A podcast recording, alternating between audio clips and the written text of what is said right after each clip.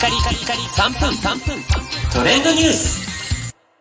ナビゲーターしゅんです。3分トレンドニュース。まあ、番組開始して以来3年ぐらい経っているんでしょうか。えーそれ以来ですね、初のちょっと配信をほぼ毎日やっていたのが、えーこの1週間ぐらい配信をお休みするということで、実はですね、あの、喉をやられてしまいまして、声が、あの、全然出なくなってしまったというね、時期がしばらく続いておりました。ちょっと今でもですね、あの、喉の方が本調子ではないんですが、まあ、原因としては、まあ、もしかしたらコロナかもしれないし、えーもしくは、まあ、気管支炎的なね、えー要因もあるかもしれないんですが、冬風邪的なところもありますかね。はい。あの、ぜひ皆さんもご体調の方には、えーお大事にという形でね、ご自愛いただければと思いますが、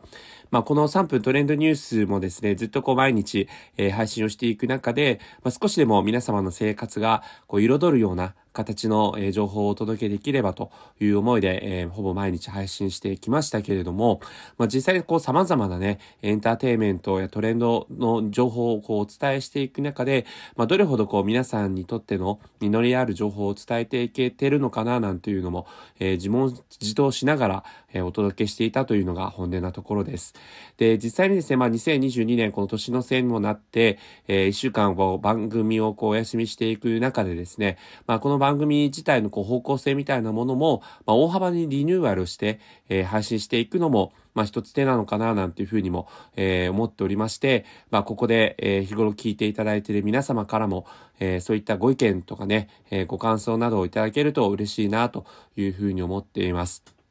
まあ、3分というね、枠組みが、まあ、この番組の非常なこう、特徴的な部分でもあるんですけれども、まあ、日頃こう聞いていく中でですね、まあ、正直やっぱりネットニュースとか様々なものがあるので、まあ、そういったものでこう、情報収集という意味ではこう、代替できる中で、えーこの、えー3分トレンドニュースという番組の存在価値みたいなものをね、えー改めて、えー考え直している今日この頃というところです。あの、実際こう番組のコンセプト等がね、変わってもこれまで聞いていただいている皆様にとって、えより良い情報をお届けしていきたいという思いは、え変わらないので、え番組の形式が変わったとしても、えまた、あの